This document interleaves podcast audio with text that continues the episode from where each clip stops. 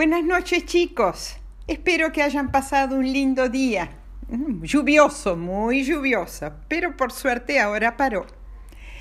Em, hoy vamos a seguir con la Odisea. Y eh, ustedes dicen, pero ¿cuándo vamos a llegar a Ítaca? Bueno, hoy no, pero la próxima vez ya llegamos a Ítaca. Bueno, ustedes se acuerdan que en la isla del Sol, los hombres de Ulises habían matado a las vacas sagradas del sol. Por eso fueron castigados todos por Zeus con un huracán. El viento rompió el barco, del que solo se salvó el mástil y la quilla, y todos los hombres de Ulises murieron, murieron ahogados, menos él.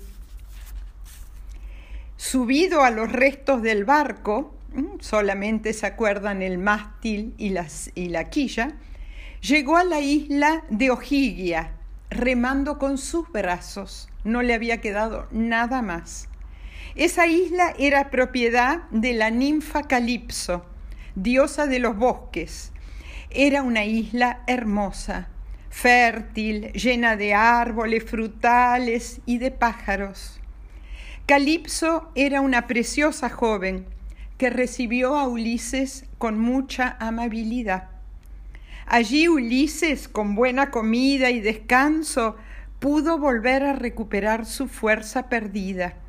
Calipso se enamoró locamente de Ulises y quiso que se quedara en su isla y se convirtiera en su esposo. Pero Ulises quería volver a Ítaca donde lo esperaba su esposa Penélope, su hijo Telémaco y su papá Laertes.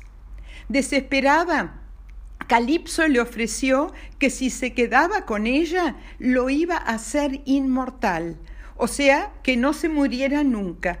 Pero Ulises rechazó el ofrecimiento. Eh, quería volver a Ítaca, pero necesitaba la ayuda de Calipso.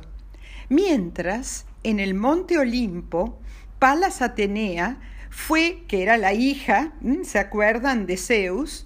Fue a pedirle a su padre Zeus que permitiera a Ulises volver a Ítaca, que ya había sufrido demasiado.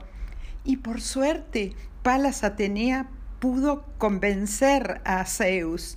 Y éste mandó a Hermes, el mensajero de los dioses, para hablarle a Calipso. En cuanto Calipso vio a Hermes, lo reconoció enseguida y le ofreció néctar y ambrosía, que son las comidas de los dioses. Hermes saludó a Calipso y le transmitió el pedido de Zeus. Por favor, Calipso, deja libre a, Ulises para que retorne a Ítaca. Con enorme tristeza, Calipso fue a buscar a Ulises. Le dijo cuál era el mensaje de Zeus y que ella lo iba a ayudar eh, para irse de la isla. Le sugirió que armara una balsa con los troncos de los mejores árboles de la isla y que ella le daría los víveres, los víveres, la comida y el agua, para llegar a Ítaca sano y salvo. Cuando estuvo lista la balsa, Calipso y Ulises se despidieron con gran tristeza y Ulises se hizo a la mar.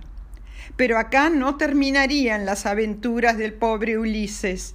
Poseidón, el dios del mar, todavía estaba muy enojado con él por haber dejado ciego a su hijo, el cíclope Polifemo. ¿Se acuerdan?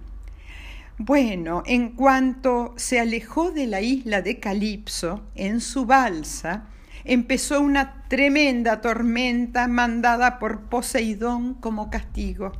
Durante 17 días estuvo luchando contra las eh, olas gigantes y los vientos huracanados.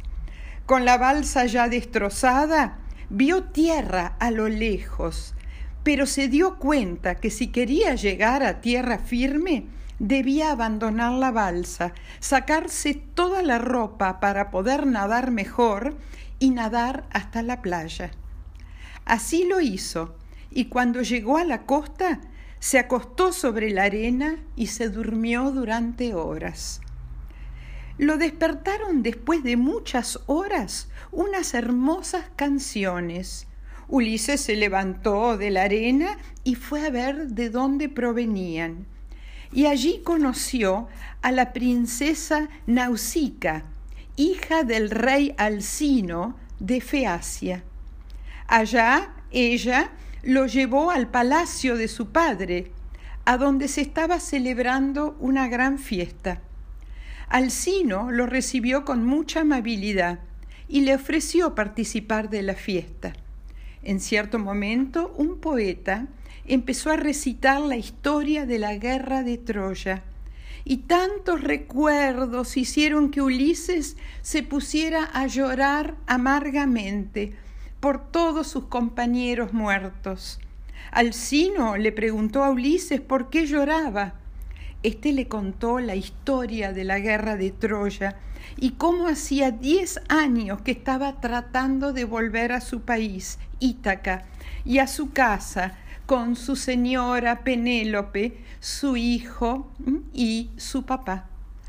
Alcino se compadeció de Ulises, se compadeció quiere decir que le dio mucha pena, mucha tristeza escuchar cuánto había sufrido Ulises y decidió darle un barco con veinte marineros para que llegara sano y salvo a su querida Ítaca.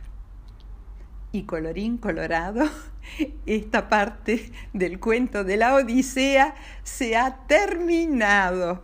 Y eh, la próxima vez llegamos a Ítaca. Bueno, buenas noches chicos, que duerman muy, pero muy bien.